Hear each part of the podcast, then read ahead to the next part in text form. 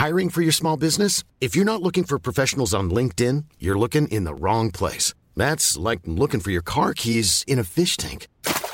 LinkedIn helps you hire professionals you can't find anywhere else, even those who aren't actively searching for a new job but might be open to the perfect role. In a given month, over 70% of LinkedIn users don't even visit other leading job sites. So start looking in the right place. With LinkedIn, you can hire professionals like a professional. Post your free job on linkedin.com slash people today.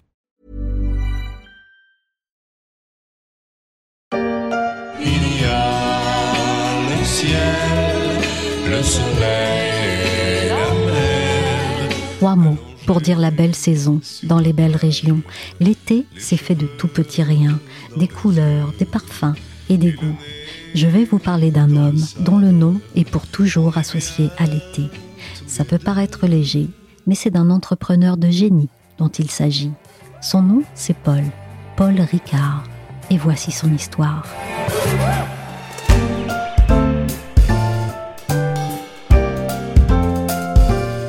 Je suis Michel Varnet, vous écoutez La Story, le podcast d'actualité des échos, et nous allons lever le voile sur celui qui a bâti un empire des spiritueux et défendu l'art toute sa vie.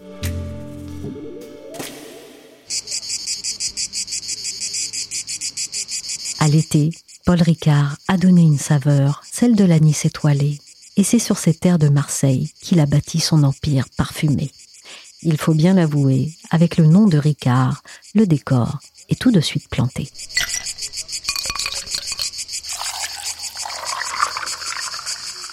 Mais Paul Ricard, on va le voir, c'est bien plus que ça.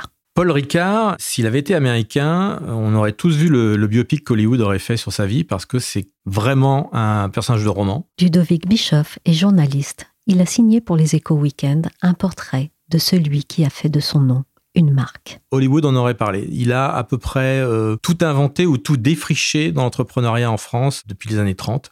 Et il a créé à partir d'absolument rien un groupe qui est aujourd'hui le deuxième groupe alcoolier euh, au monde.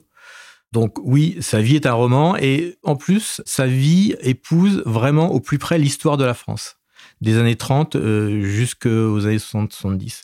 Donc oui, c'est vraiment un personnage qui a une vie hors norme, un entrepreneur avec un grand E, qui voulait absolument euh, créer et créer une entreprise, mais qui était aussi un créatif. C'était quelqu'un qui voulait faire les beaux-arts, qui n'a pas pu le faire, mais qui a peint toute sa vie. Donc, qui était un créatif dans tous les sens du terme, euh, artistique comme entrepreneurial. Ludovic, revenons aux origines de l'aventure entrepreneuriale, justement. C'est quoi le terreau et l'inspiration du petit Paul Ricard? Paul Ricard était un, Marseillais avant tout, et un Provençal même avant tout, un Provençal. Il a toujours revendiqué son attachement euh, à la Provence, euh, peut-être même plus qu'à Marseille, mais en tout cas c'est un Marseillais et un Provençal.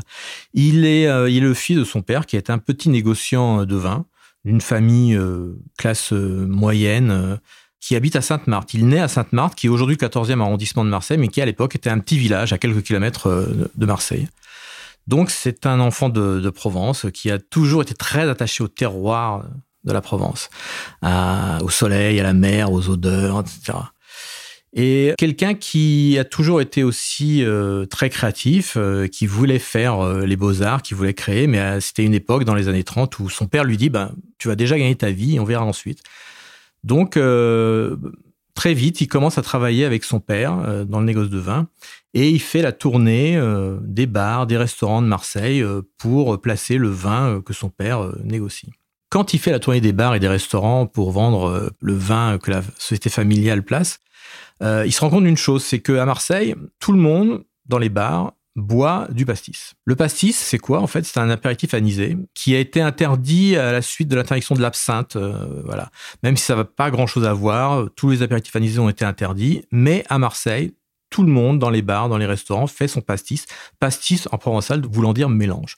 Donc les gens distillent des herbes, les mélangent et puis euh, on boit ça euh, parce que c'est frais euh, et que le goût plaît. Et avec cet esprit d'entrepreneur vraiment très très fort, il se dit mais tout le monde fait ça un peu comme ça derrière le comptoir, mais il n'y a pas de marque. Il n'y a pas une marque qui est le pastis de Marseille. Et ben moi je vais créer ça. Et voilà son idée maîtresse, son idée de génie, de créer une marque de pastis sur un terrain qui était vierge, qui n'existait pas. Et il la lance en 1932 au moment où la loi change et où enfin euh, les apéritifs anisés sont euh, à nouveau autorisés. Quand je dis qu'il est en- quelque part en avance sur son temps et que plus tard il va à peu près tout inventer ou tout défricher, que ce soit dans le marketing, dans la publicité, euh, dans le management, il est aussi peut-être un des premiers euh, start-upers euh, français, euh, à l'image, un peu l'image d'Épinal qu'on a du garage dans lequel on invente l'ordinateur Apple. Et ben lui, c'est dans sa petite chambre le soir après avoir fait la tournée des bars pour placer le vin, où il distille. Il distille des plantes et il fait son propre pastis. Et donc il le distille, il en fait plein d'échantillons. Il a une petite fiole qu'il garde sur lui. Et la journée, quand il va dans les bars, à la fin, il fait goûter au patron et aux clients, il fait goûter son pastis parce qu'il veut trouver la recette qui plaira au plus grand nombre. Donc, quelque part, là aussi, il défriche, pas dire qu'il invente, mais en tout cas, il défriche le- les études consommateurs. Il fait goûter son produit et les gens disent, bah, c'est un peu sucré euh, ou c'est un peu trop fort. Donc, il rectifie pour faire la boisson qui va plaire au plus grand nombre.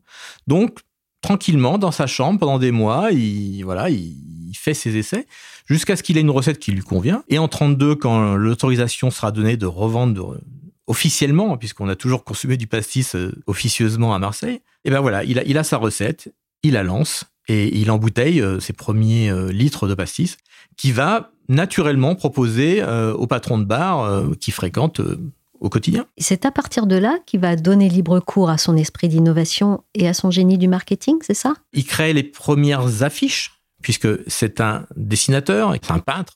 Il a le pressentiment qu'il faut qu'on passe de la réclame à la publicité, qu'on peut plus simplement dire mon produit il est bon, mais il faut soit donner envie au consommateur de le boire, soit lui expliquer comment le boire. Donc les publicités sont soit très explicites, et elles disent voilà, il faut mettre de l'eau, il faut mettre des glaçons, il faut le boire comme ça. Mais lui, il crée le pastis de Marseille et il veut le boire à la Marseillaise. Et donc, il institutionnalise une manière de le boire. Il explique au patron de bar, il faut pas mettre beaucoup de, Ricard dans un verre. Il faut mettre que 2 centilitres. Et ensuite, il faut mettre beaucoup d'eau fraîche et des glaçons. Le fameux 5 volumes d'eau pour un volume de pastis. Pourquoi est-ce qu'il dit ça? Les patrons au début euh, de bar euh, sont un peu sceptiques parce que on est encore une fois dans les années 30 dans un environnement qui n'est pas du tout réglementé comme aujourd'hui. Certains bars, euh, le patron a la main un peu lourde et il sert un pastis un peu serré. Dans l'autre, il est un peu plus pingre et on sert un pastis plus light. Et les gens le savent, ils vont dans tel bar parce que là, on est bien servi, dans tel autre parce qu'on est moins bien servi. Lui dit non, non, non. Voilà, avec une bouteille d'un litre, si vous mettez 2 centilitres, vous faites 50 verres. Donc vous avez déjà une notion de rentabilité. Ma bouteille, je sais que je vais faire 50 verres, que je peux vendre tant, donc je sais combien je peux gagner. Et alors, un grand tiers d'eau. Voilà. Et ça fait quatre tiers. Hein. Et alors? Eh bien, dans un verre, il n'y a que trois tiers. Mais imbécile, ça dépend de la grosseur des tiers. Et le succès est au rendez-vous. Alors le succès est au rendez-vous, sous l'œil un peu étonné de son père, visiblement, qui n'y croyait pas trop, mais qui se rend bien compte que les quelques dizaines de bouteilles de- du début sont transformées euh, très très vite euh, en des millions de litres. hein, euh. on atteint 2,4 millions de litres en 1938. Donc en, en 32, il lance la marque. En 38, on est déjà 2,4 millions de litres de Ricard euh, vendus. Et les chiffres vont être exponentiels. Euh, En 1949, on est à 3,8 millions. En 72, on atteint les 60 millions de litres de Ricard. Euh, le pic étant en 1993 avec 106 millions de litres de Ricard euh, vendus et bu. Et puis aujourd'hui, euh, on consomme beaucoup moins d'alcool, donc on en est à peu près à une quarantaine de millions de litres de Ricard produits et, et vendus. À savoir que le Ricard se consomme quasi exclusivement en France. Vous ne le connaissez pas Ben, c'est lui, Paul Ricard. Mais il était petit, hein Et c'est ce jour-là, vous voyez, qu'il a pris une grande décision. Il a dit à son père, Papa, quand je serai grand, je ferai du pastis et il sera célèbre dans le monde entier. Donc les affaires vont bon train, portées aussi, comme vous l'expliquez dans l'article, par l'arrivée des congés payés et du nouveau style de vie qui va avec. Mais à la fin des années 30, c'est la guerre. Et là, tout s'arrête. Et là, tout s'arrête, et là, tout aurait pu s'arrêter, et là, on aurait pu mettre un, point final à l'histoire de Ricard. En 39, euh, la défaite euh, des Français, le régime de Vichy euh, interdit tous les alcools à plus de 17 degrés. Les vins ne sont pas interdits, mais par contre, tout alcool à plus de 17 degrés est interdit. Donc du jour au lendemain, l'entreprise Ricard doit fermer. À l'époque, pas de quoi qu'il en coûte. voilà, on ferme l'entreprise qui était toute jeune, hein, euh, créée en 32, 39, euh, quelques années euh, d'activité. Et là, on aurait pu effectivement mettre un point final à l'histoire. Il aurait pu faire autre chose, mais Paul Ricard se dit ben non, je ne suis pas vaincu, on va résister. Et il a une phrase célèbre. Il dit voilà, on va devenir, nous allons devenir paysans. Alors il emmène tout son personnel, les gens qui travaillent dans ces quelques usines de l'époque. Il rapatrie tout le monde sur un domaine euh, en Camargue qui s'appelle le domaine de Méjeanne, qu'il avait acheté quelques années plus tôt euh, avec l'idée de faire pousser les plantes aromatiques qui rentrent dans la composition euh, du pastis plus tard. Bon, il a ce domaine qui est là, qui est vaste, mais qui n'est pas tellement utilisé. Il emmène tout son personnel et au début, avant de devenir paysan, eh ben, ils vont être constructeurs. Ils construisent des petits immeubles d'habitation euh, pour loger le personnel.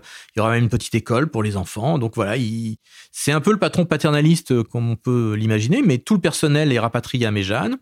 Ils construisent des bâtiments, ils logent le personnel sur place, et puis ils plantent euh, des arbres fruitiers pour faire des jus de fruits. Voilà, on fait plus d'alcool, on va faire des jus de fruits. Et puis, il se dit, ben, on faisait pousser un peu de riz euh, en Camargue, mais c'était euh, embryonnaire. Donc, il plante du riz. Ça tombe bien, c'est la guerre. Les importations de riz d'Indochine sont arrêtées. euh, donc, il y a une demande. Lui, il a les contacts dans les bars, les restaurants. euh, il vendait du pastis, bah, il va vendre du riz. Donc, de quelques hectares, ça va devenir une production assez importante de riz. Et je pense qu'on peut dire aujourd'hui, sans mentir, que s'il y a une filière riziculture en Camargue, c'est en partie, en grande partie, euh, à Paul Ricard qu'on la doit, parce que pendant la guerre, il va mettre en place euh, cette filière riz.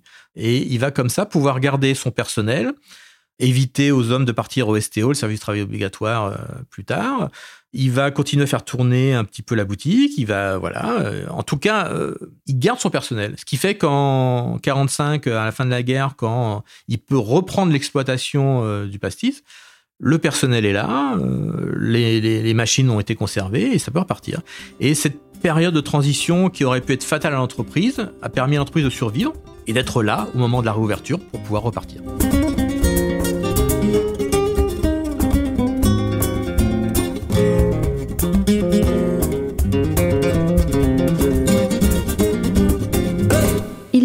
L'entrepreneur Paul Ricard, après avoir su surfer par-dessus les difficultés durant la guerre, est-ce qu'il repart de plus belle dans ce qu'on appellera plus tard les Trente Glorieuses? Il a l'esprit d'entreprise, il sait euh, vendre, il sait faire des coups. Donc, on l'a vu, les objets publicitaires, euh, dès le début, c'est associé à la marque. Euh, les logos partout, dès le début, c'est très présent. Mais dès qu'il y a une opportunité, il a saisi. Ricard, par exemple, est une des premières, voire la première marque à être présente sur la caravane du Tour de France, qui presque crée la caravane du Tour de France. Voilà. Donc, euh, c'est le premier à faire chanter euh, des vedettes de l'époque, euh, Tino Rossi, Annie Cordy, gratuitement sur le podium de la caravelle Ricard pendant le Tour de France. Personne ne le faisait avant, donc les gens sont ravis d'avoir ces chanteurs qui viennent dans leur village chanter. Et puis, dès qu'il y a un bon coup à faire, il est là. La crise du canal de Suez en 56 euh, prive temporairement euh, les Français euh, d'essence. C'est un peu compliqué. Donc, il dit, ben, je peux plus trop livrer euh, mon pastis en, dans les camionnettes, j'ai plus d'essence. Bon, ben voilà. Il crée là, ce qu'il appelle la caravane de la soif, c'est-à-dire qu'il trouve, je ne sais pas trop où, euh, trois, quatre chameaux, et il va, comme ça, livrer son pastis à d'autres chameaux. Alors, c'est un épiphénomène, sauf que toute la presse en parle. Et il fait un coup publicitaire incroyable, toute la presse en parle, et donc voilà, ça relance les ventes. La caravane de la soif de Ricard, euh, la génération des années 56, tout le monde en a entendu parler. On a vu les photos à Paris, les dromadaires qui livraient le pastis à Paris, bon voilà. Donc dès qu'il y a un bon coup à faire, il est là, il sait être sur l'affaire. Et aujourd'hui, ça représente quoi Ricard en France? C'est une marque euh, qui est euh, connue de tous, qui fête ses 90 ans cette année et euh, qui est produite en France. Il y a trois usines d'embouteillage Ricard en France, une à Marseille évidemment, une en Gironde et une dans les Hauts-de-France. Donc 100% du Ricard est mis en bouteille en France et près de Perpignan à Tuire, il y a même euh, la distillerie qui est euh, pour le coup hyper secrète euh, dans laquelle on ne peut pas rentrer. C'est là où est conçu le fameux Ricard. C'est un produit qui fait partie de l'imaginaire français aujourd'hui parce qu'il a grandi avec les publicités Ricard. Et Ricard a su s'adapter à son temps en soutenant par exemple la création. La, la fondation Ricard a été créée plus de 25 ans maintenant euh, pour soutenir la création française. Dans les années euh, 90 de mémoire, euh, Ricard commence à faire des, collaborations avec des designers pour faire des, des, des verres, des bros, etc., euh, qui sont aujourd'hui euh, voilà, collecteurs. Donc, euh, Ricard euh, est plus que jamais euh, présent en France. Et puis, bien sûr, il y a le, le circuit Paul Ricard. Mais lui, Paul Ricard, comment a-t-il évolué à titre personnel alors que son entreprise devenait le groupe international que l'on connaît? Quand on est un entrepreneur et quand on bâtit une entreprise euh, qui aujourd'hui emploie 20 euh, 000 salariés présents dans des centaines de pays et le deuxième plus gros groupe d'alcool au monde, on est forcément euh, un homme de pouvoir.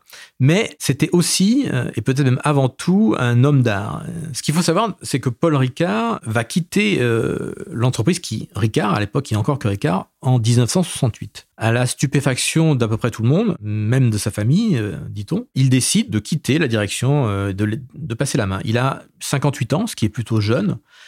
Mais ayant travaillé euh, sans doute dix fois plus que n'importe qui pour bâtir cette entreprise et, étant un peu fatigué de courir les routes à droite, à gauche pour vendre son Ricard, etc. En 68, l'entreprise est vraiment euh, installée, elle est euh, connue de tout le monde et, elle marcherait très bien. Donc lui se retire et se retire pour s'adonner à, sa passion intime de toujours qui est la peinture, qui est le soutien aux artistes et qui est la création. Parce qu'il va se retirer de la direction opérationnelle de, de Ricard mais euh, bien sûr, il aura toujours un, œil sur l'entreprise, mais il continuera à créer. Il ne va pas s'arrêter de bâtir. Paul Ricard, c'était l'alliance pas banale de l'entrepreneur prolifique et du contemplatif créatif. Il a su faire rimer les affaires et le beau. L'homme avait aussi des rêves, des rêves d'île. On embarque avec Martine Robert, journaliste aux échos et spécialiste du mécénat, pour mettre le cap sur deux écrins rocheux au large de Bandol et savoir ce qu'ils abritent. Alors Paul Ricard a acquis deux petites îles paradisiaque de Méditerranée qui s'appelle Bandor et Ambier, les Ambiers. Et ça formait son jardin secret parce que l'homme avait deux passions, l'art et la mer. Et ces îles de la côte varoise en témoignent encore. Bandor est actuellement fermé pour rénovation, mais c'était une sorte de villa Médicis avec des sculptures en plein air, avec des musées, un musée Paul Ricard d'ailleurs, euh, dédié à, ses peintures, une galerie d'art, un village des créateurs, etc. Et puis, euh, il y recevait des artistes. Ces artistes étaient même primés, récompensés chaque année. Et les Ambiers, par ailleurs, c'est un paradis écolo, classé Natura 2000, qui est doté d'un institut de recherche océanographique très reconnu dans le monde entier. il y a aussi un vignoble bio et un port de plaisance. Les Ambiers, on peut dire que c'est un projet durable avant l'heure, non? Oui, en quelque sorte. C'est en 1958 que Paul Ricard a acheté cet archipel de 90 hectares, où il trouvait donc un vignoble, une vieille tour en ruine, d'antiques canons, encadrant un fort désaffecté, des marais salants, une pinède, autrement dit pas grand-chose. Et il imagine un lieu de détente au milieu de la nature, à l'abri de la circulation. Il va mener des grands travaux d'adduction d'eau, d'assainissement. Il va dessiner un port de 700 anneaux qui sera le premier de la Méditerranée réservé à la plaisance. Il va installer des activités de réparation pour les voiliers, il va élargir le vignoble, il va créer un hôtel. Malgré tout ça, aucun déchet ne doit être rejeté au large. Les eaux usées sont retraitées pour irriguer la, végétation. Le promeneur est, donc invité à sillonner la garrigue à pied ou à vélo jusqu'à des petites criques et aussi à s'instruire euh, dans ce fameux institut océanographique. Donc c'est Patricia Ricard, la petite fille de Paul, qui le dirige, et elle dit elle-même que son grand-père était visionnaire. Il craignait en effet que la Méditerranée ne devienne un de pollution industrielle. Et quand a éclaté l'affaire des bouts rouges, issus du traitement de la bauxite, que Péchinet voulait rejeter à la mer à Cassis, euh, il y a eu beaucoup de protestations des pêcheurs et des habitants. Et Paul Ricard avait alors proposé au navigateur Alain Bompard de venir aux Ambiers étudier les problèmes de la mer. Et ça a un peu démarré comme ça. En 1966, ça s'est appelé l'Observatoire de la mer et puis ça a été rebaptisé. Et c'est devenu un outil de recherche euh, réputé sur le milieu marin qui est précurseur en matière de défense du littoral et des grands fonds, et qui a conquis euh, ses lettres de noblesse avec ses travaux sur euh, la dissolution des hydrocarbures par des bactéries dans la lutte donc contre les marées noires. Une île une île au large de l'espoir. L'autre île, Bandor, vous l'avez dit, Martine, était elle dédiée à l'art. Était-ce une façon de transformer, une fois le succès dans les affaires atteint, sa passion d'artiste contrarié alors c'était effectivement un artiste contrarié euh, par son père, un négociant vin qui avait d'autres ambitions pour lui. Et du coup, Paul Ricard va faire de Bandor un, un terrain de jeu pour euh, de nombreux peintres, sculpteurs, artisans d'art, auxquels il va commander des œuvres. Une tradition de mécénat d'ailleurs qui perdure dans le groupe avec euh, la Fondation Ricard, qui, qui reste un important soutien euh, aux artistes contemporains. Mais Paul Ricard ne renoncera jamais lui-même à peindre. Il aura même une production picturale foisonnante.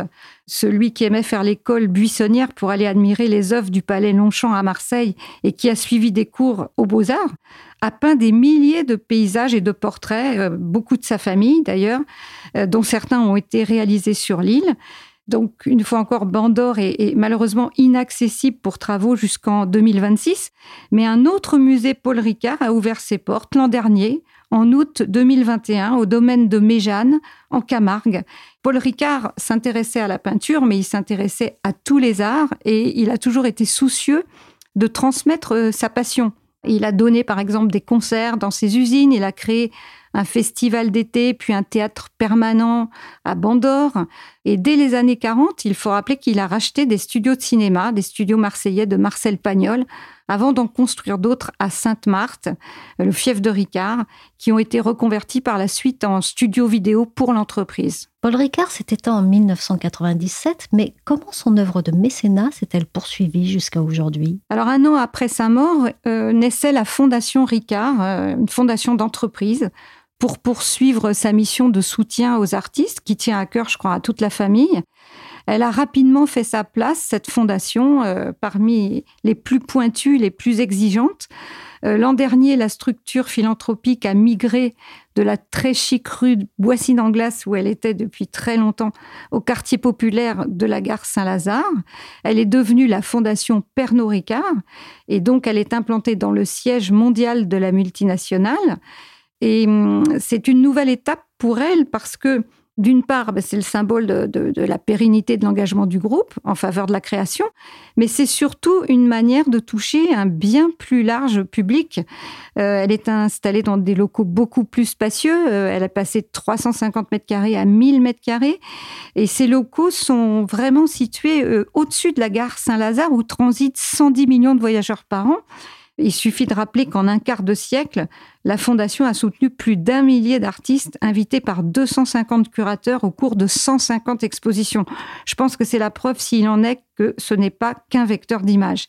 Et ce mécénat s'est étendu à l'étranger avec des lieux partenaires. On pourra citer par exemple la Biennale de Venise. Et hum, cette fondation qui n'a pas de collection, bah, son identité, elle s'est forgée par sa spécificité, c'est-à-dire toujours, toujours s'entourer d'experts. C'est eux qui décident, c'est eux qui récompensent. Donc depuis plus de 20 ans, euh, la, Fondation décerne aussi un prix avec l'aide donc toujours de ses experts et le lauréat voit son œuvre acquise pour être offerte au Centre Pompidou. Je pense que ce n'est pas rien.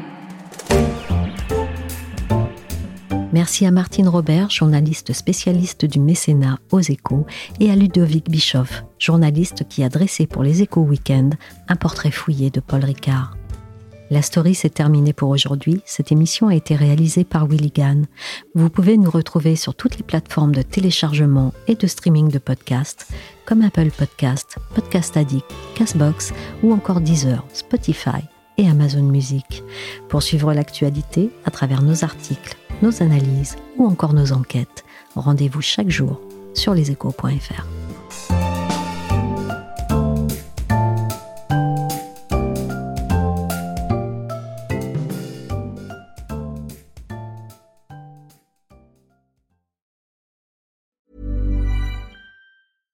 Small details are big surfaces. Tight corners are odd shapes.